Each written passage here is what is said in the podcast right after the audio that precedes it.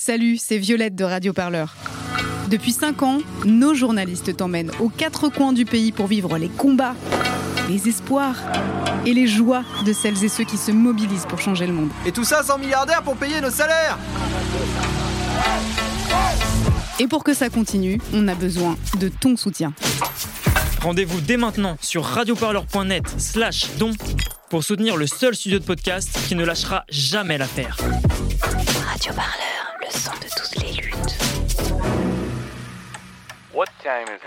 C'est l'heure de l'actu des luttes.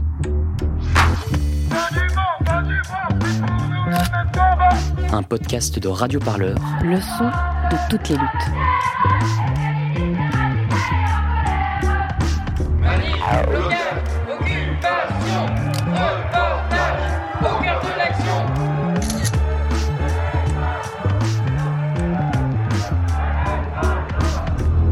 Flashball et lacrymo, Radio Parleur dans son micro. Mais on parle pas de violence Venez, on marche Radio Parleur, le son de toutes les luttes. Ce 10 mars 2022, il et elle sont environ 5000. 5000 réfugiés qui ont fui l'Ukraine pour trouver la paix et la sécurité dans un pays qui leur ouvre les bras, la France. Une protection temporaire selon les mots du Premier ministre Jean Castex qui fait l'honneur du pays des droits de l'homme. Mais à Radio Parleur, cette politique mise en place en quelques jours pose tout de même une question, celle de l'accueil réservé à l'ensemble des autres exilés arrivés sur le sol français ces dernières années. Un accueil de merde selon l'expression utilisée par de nombreux collectifs d'aide aux personnes migrantes. Et c'est justement un combat qui illustre cette question que l'on vous propose de découvrir cette semaine. Une mobilisation qui se cache derrière les colis que l'on vous livre régulièrement chez vous. Bien souvent, avant d'arriver devant votre porte, ils sont passés entre les mains d'intérimaires sans papier. Depuis 4 mois, des salariés de DPD et de Chronopost, deux filiales du groupe La Poste, sont en grève. Ils dénoncent des conditions de travail impossibles et réclament leur régularisation. Une situation qui illustre l'exploitation souvent illégale que subissent les personnes sans papier dans notre pays. C'est le sujet de ce nouveau numéro de l'Actu des luttes et c'est un reportage réalisé par Clémentine Evenot. Vous êtes à l'écoute de l'actu des luttes.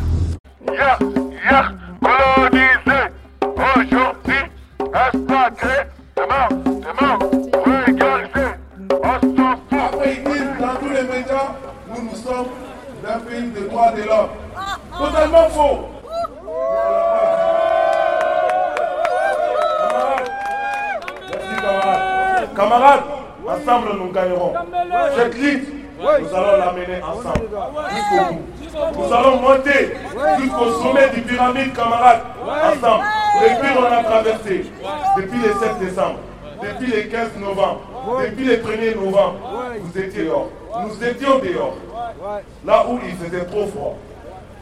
Camarades, on n'a pas lâché. C'est pas maintenant qu'on va lâcher. Si eux, ils pensent que la pluie va le faire partir, ils se trompent. Camarades, on a traversé la mer dans un Zodiac sans marche arrière. Un Zodiac, une fois percé, c'est la mort qui est en bas. On a, on a- on a traversé ça, on n'a pas eu peur. hein. On va pas avoir peur d'eux. On va continuer à réclamer notre droit. Pour en finir, on remercie nos soutiens. Moi, c'est Dambélé Aboubakar, délégué de gréviste Chronopost Alfortville. Précisément depuis le, 7 dé- depuis le 7 décembre 2021, je suis de Chronopost. Depuis le 7 décembre 2021, vous faites la grève. Oui, devant l'agence de Chronopost Alfortville. Je suis en France euh, depuis 4 ans déjà. Ben, nous, on a été dans cette agence-là pendant, en plein confinement en plus. Une agence euh, d'exploitation. On a été envoyé bien sûr par un sous-traitant d'Erchbourg qui est complice avec Chronopost. Chronopost qui est possédé par la Poste. Ben, nous, on a, on a tenu dans deux ans et demi, trois ans, une année selon les anciennetés. Le but de grève, c'est quoi? C'est d'être régularisé. Parce que nous, on a connu l'exploitation chez eux, de l'esclavage moderne comme on le qualifie. C'est comme ça, parce qu'on travaille comme des machines, dans des horaires euh, pas possibles. C'est-à-dire euh, les déchargements, on vient et vous, vous rentrez dans le camion avec un tapis roulant.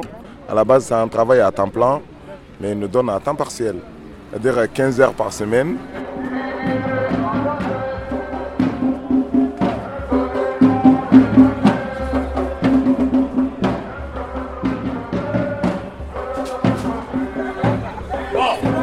On se retrouve aujourd'hui devant le siège de la Banque Postale.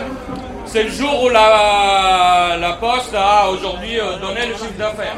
C'est-à-dire que c'est le jour où le patron voyou compte son argent. D'accord? Le problème, c'est que le patron voyou qui compte son argent derrière, ce qu'il oublie, c'est que derrière le fric qu'il il est en train de compter aujourd'hui, là, il y a un bas qui décharge le camion.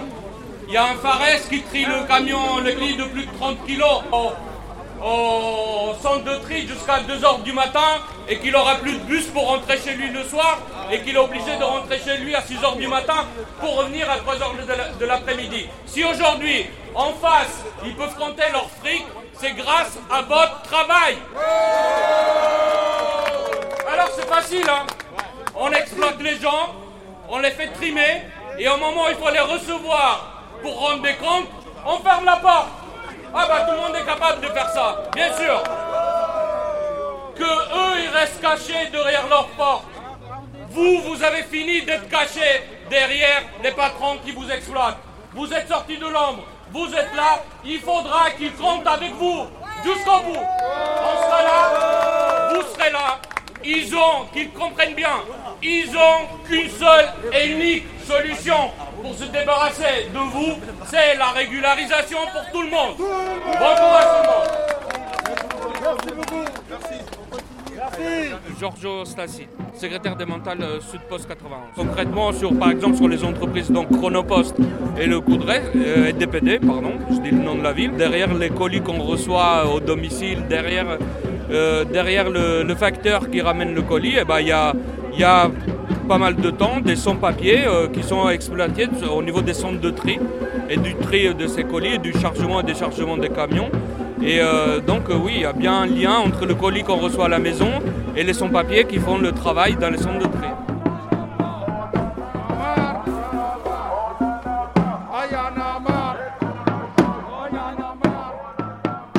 Dembélé de Chronopost est un des visages de cette lutte. Ils sont 17 au Chronopost d'Alfortville, mobilisés depuis le 7 décembre. ADPD à Coudray-Monceau, ils sont 82 grévistes depuis début novembre. Ce sont des hommes, ils viennent du Mali, de la Guinée, du Gabon, de l'Algérie. Ils sont en France depuis 2, 3, parfois plus de 5 ans. Mais cette mobilisation-là, elle raconte quelque chose des dérives liées à l'explosion du nombre de colis en France. C'est plus de 2 milliards de colis livrés dans le monde en 2021 par cette filiale.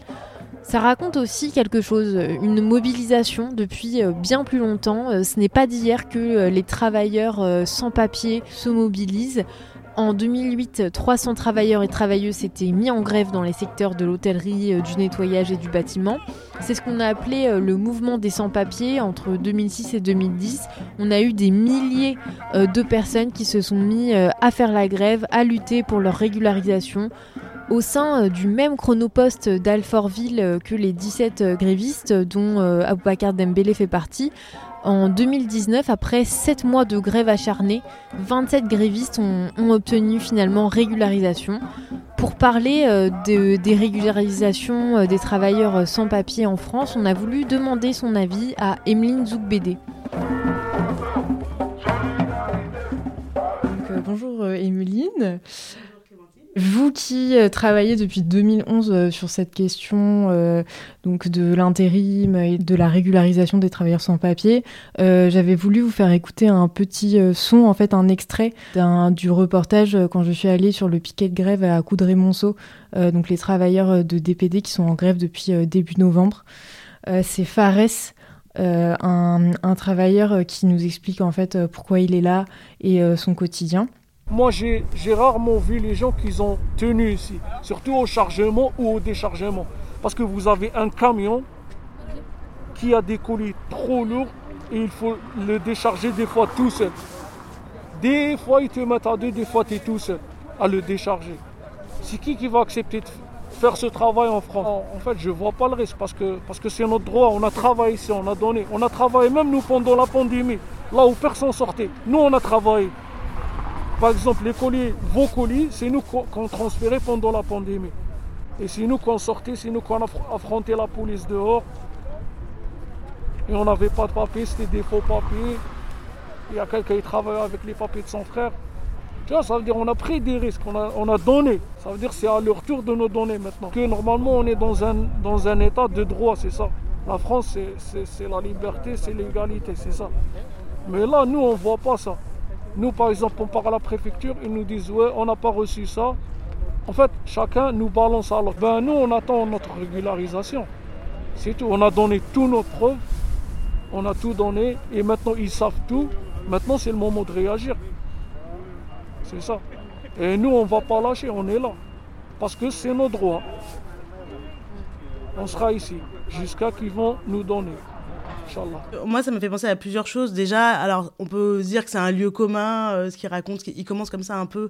Euh, on travaille plus que les autres parce qu'on n'a pas de papier. On peut se dire, non, mais voilà, est-ce on a entendu ça depuis des années et des années. Et en fait, non, euh, malheureusement, c'est tout à fait vrai. Effectivement, la manière d'avoir des droits et, en fait un titre de séjour ou, ou la carte d'identité française ou européenne, c'est une manière d'avoir des droits et donc de pouvoir protester et de revendiquer. Et quand on a quand on est irrégulier par définition et qu'on n'a pas le droit d'être là, effectivement, les modes de protestation sont, bah, sont beaucoup plus sourds, sont beaucoup plus difficilement dissibles ou ostensibles. Et, euh, ça, c'est une première chose. Je pense qu'une deuxième chose aussi, c'est euh, ce qui a été aussi mis en avant au moment de la pandémie, c'est qu'effectivement, les, voilà, les travailleurs sans papier, les travailleurs sans papier, tout d'un coup, ils ont été quelque part, tant mieux aussi euh, mis à l'honneur et plébiscité. Et c'est aussi, je pense, ce qui entraîne cette grève.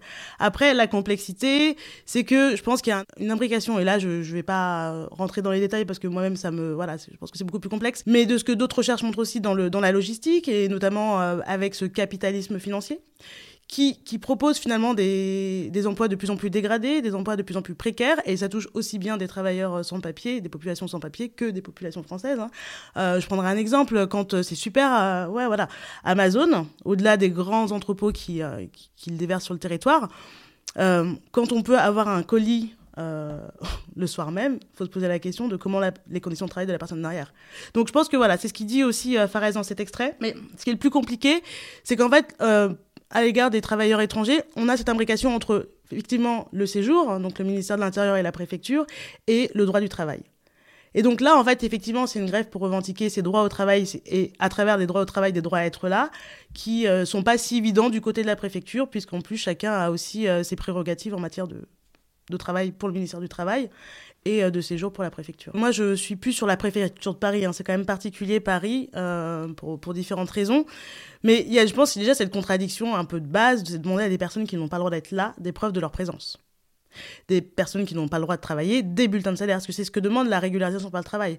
À côté des preuves de présence, on doit aussi montrer des bulletins de salaire au nom de, à son nom. Je vais vous faire écouter un autre son. Mamadou Ba, ça fait deux ans et trois mois qu'il est en France. Il dit devoir euh, décharger des camions en 30 minutes et raconte devoir euh, aussi porter des colis euh, qui pèsent jusqu'à 50 kilos. On fait la grève parce que tous ces gens que tu vois ici, euh, ils sont travaillés là à DPD. Euh, on était employés par euh, des régions. C'est des régions qui nous ont amenés ici pour travailler. Il y en a qui ont fait 7 mois, 8 mois, il y en a qui ont fait 2 ans, 3 ans. Tu travailles, tu te caches. Ce n'est pas un travail normal. Toute chose qu'une personne fait, il se cache, cette chose n'est pas bon. À partir du moment où euh, tu es régularisé, tu as tes papiers, tu as le droit comme tout le monde. Et tu dois travailler aussi comme tout le monde. Nous, on veut travailler comme tout le monde, euh, avoir des logements comme tout le monde, pas d'autre chose de plus, c'est tout ce qu'on a. Ouais, moi je dirais plutôt, enfin après c'est peut-être plus un débat philosophique euh, ou à prétention universaliste, mais en fait ça pose surtout la question de, bah, du, droit à une vie décente en fait, et donc de pouvoir travailler pour pouvoir payer un logement, se nourrir, etc. Et quelle que soit son origine nationale. Je pense que au, fond c'est vraiment cette question-là en fait du travail des personnes en situation irrégulière oui, qui sont pourtant inscrits dans, les, dans la Déclaration des droits de l'homme, dans la Constitution européenne. Enfin, voilà. On ne parle pas de principes euh, charité chrétienne. Non, non, non. C'est vraiment des, voilà, c'est des valeurs humanistes qui fondent aussi un système de relations humaines euh, internationales. Et c'est ce que je pense questionne aussi Mamadou et en fait l'incompréhension. Parce qu'après, si effectivement, moi, ce que j'ai vu dans ma thèse et euh, dans mes travaux de recherche après, c'est effectivement, c'est compliqué. Et, et je pense que tout le monde a eu affaire à l'administration. Et que si on n'a pas le bon formulaire, ben, on n'a pas le bon formulaire, et ben tant pis il y a peut-être des moyens de loyer, mais c'est pas si évident. Et qu'effectivement, il y a cette rigidité un peu de l'administration, du droit voilà, français, de cette bureaucratie. Et là, effectivement, c'est compliqué pour des personnes étrangères de, de s'y frotter. Après, je pense qu'il y a la question aussi de, du droit à une vie décente. Et de liberté de circulation aussi des personnes dans le monde et de, voilà, et de travail, en fait. Oui. Oui, oui. Mm. oui bah, on va faire vous descendre Ok, ça marche, ça marche. Merci. Pour aller au piquet de grève de Coudray-Monceau à DPD, il faut prendre un bus. Parfois, il passe toutes les demi-heures si c'est tôt le matin ou tard le soir. Avant ça, évidemment, il y a le RER. Si tout va bien, euh, vous mettez entre 1h30 et 2h pour y aller si vous venez de Paris. Kourma Fadikou est une des personnes qui euh, a fait ce trajet tous les jours et qui, même maintenant, alors qu'il est gréviste et donc pas payé, euh, fait le trajet et se rend sur ce piquet de grève. Il était payé parfois 1500 euros, mais il faut savoir qu'il travaillait pendant 210 heures par mois, ça lui à peu près 52 heures par semaine, bien au-dessus de la limite légale. Parfois, on les faisait terminer à 2 heures du matin au moment où il n'y a plus de transport. Ça en fait arriver à 6 heures euh, et il faut euh, retourner au travail le lendemain à 15 heures. Et en plus de ça, pas moyen de se soigner correctement. Je m'appelle Kourouma Falikou. Moi, je suis diabétique. Je suis diabétique de, type 2. Actuellement, mes traitements, c'est fini. Je n'ai pas de papier sur moi pour me traiter et j'ai déjà cotisé en France. C'est déjà grave. Et, une fois que je vais à la pharmacie, pour un mois, le traitement, le traitement de un mois, c'est 64 euros. D'autres disent aussi, on ne connaît pas notre droit. Mais quelqu'un qui n'a pas de papier, même s'il connaît son droit, il n'a pas le droit de, de se défendre.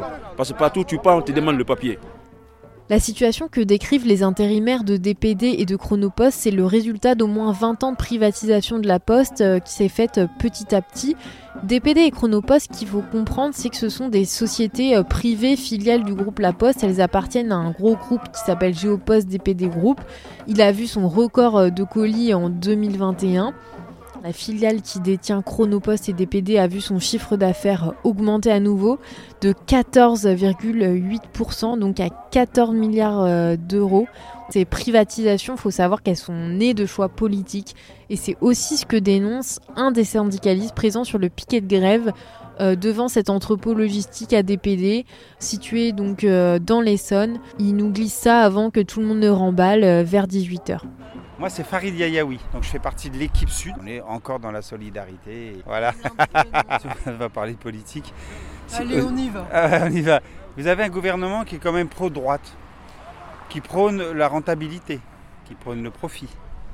Euh, qui prône aussi de faire le maximum de bénéfices pour pouvoir payer ses actionnaires. Voilà, on est quand même dans cette mouvance. Et, et, donc, quand vous avez en face de vous des sans-papiers que vous pouvez employer à 700, 800 euros, premièrement, euh, vous pouvez leur faire faire des heures sup à gogo, pas forcément payées, c'est ce qu'on voit.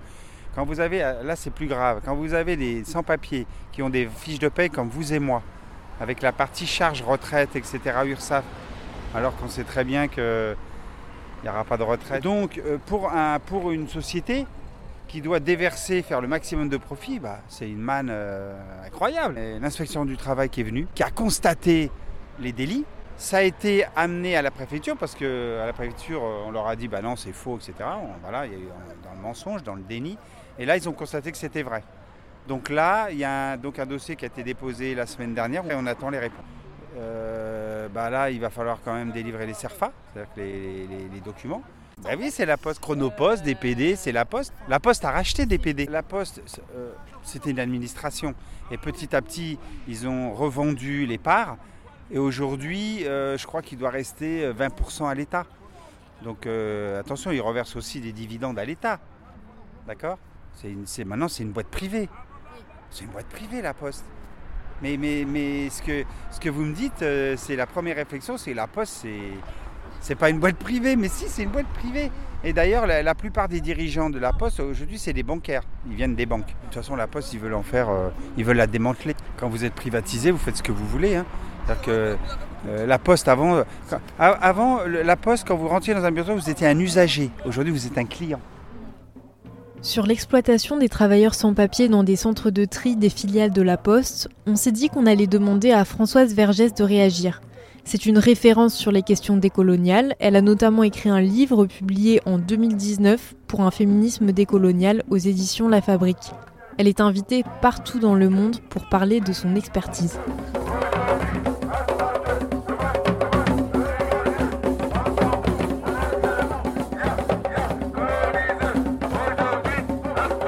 Je trouve que c'est, enfin, d'écouter ces discours, c'est vraiment, c'est très très fort, c'est très important.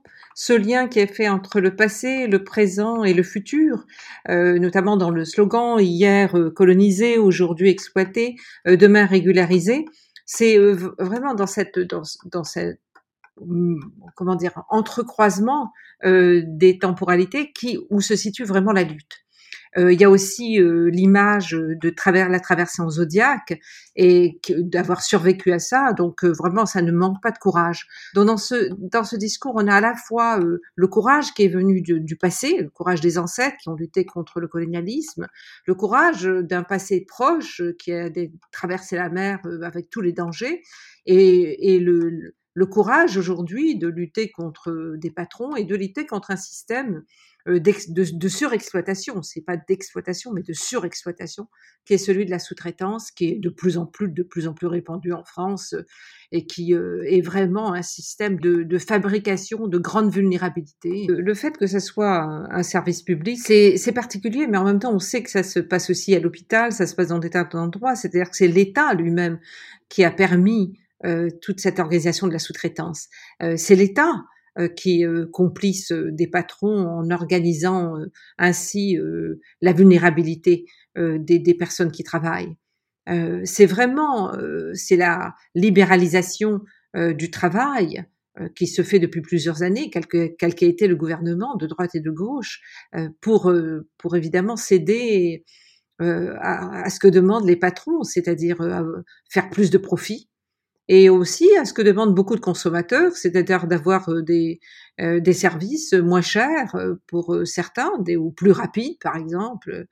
Euh, c'est vraiment tout un système complet, total, qui, qui part donc des personnes que le, le, le, capitalisme et, et, le racisme rend, met en situation de fragilité pour organiser une vie confortable pour quelques-uns et de grands profits. Il faut continuer à lutter contre la sous-traitance, contre le, la méthode de sous-traitance euh, qui, qui organise, euh, qui organise la surexploitation. Euh, la sous-traitance, c'est la surexploitation. Mais Françoise Vergès, le fait que ces personnes soient sans papier, c'est bien la conséquence de nos lois étatiques, c'est pas une fatalité. Les États euh, contribuent à mettre des, des, les personnes, comme celles des grévistes, en situation de grande précarité en ne leur donnant pas de papier, en les régalant pas. Donc on a euh, toute la situation est là pour euh, pour, pour que ça se répète.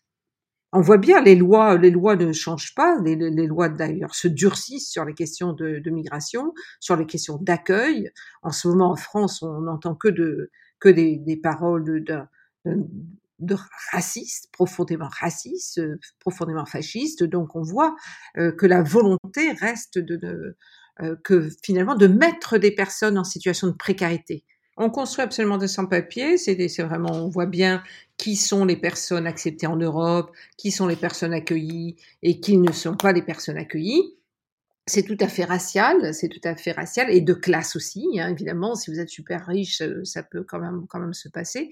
Donc on a constamment des croisements et c'est vraiment et de toute façon ça s'appuie sur un système euh, d'exploitation du sud euh, du sud global où, où les personnes qui sont renforcées par des tas de situations qui sont provoquées par le système capitaliste et le racisme et toute la la catastrophe climatique qui s'annonce, tous les guerres qui continuent, les instabilités qui sont créées par tout, par cela et par et par des, des corruptions locales et par l'Occident font que de toute façon ça ne va pas. Euh, je dirais, il, faut évidemment avoir d'autres politiques d'accueil euh, des personnes de, et qu'elles puissent vivre décemment dans les pays où elles arrivent, avoir des logements, avoir accès, que leur enfant ait accès à l'éducation, à la santé, à tout cela absolument, c'est tout un système qu'il faut absolument revoir de fond en comble.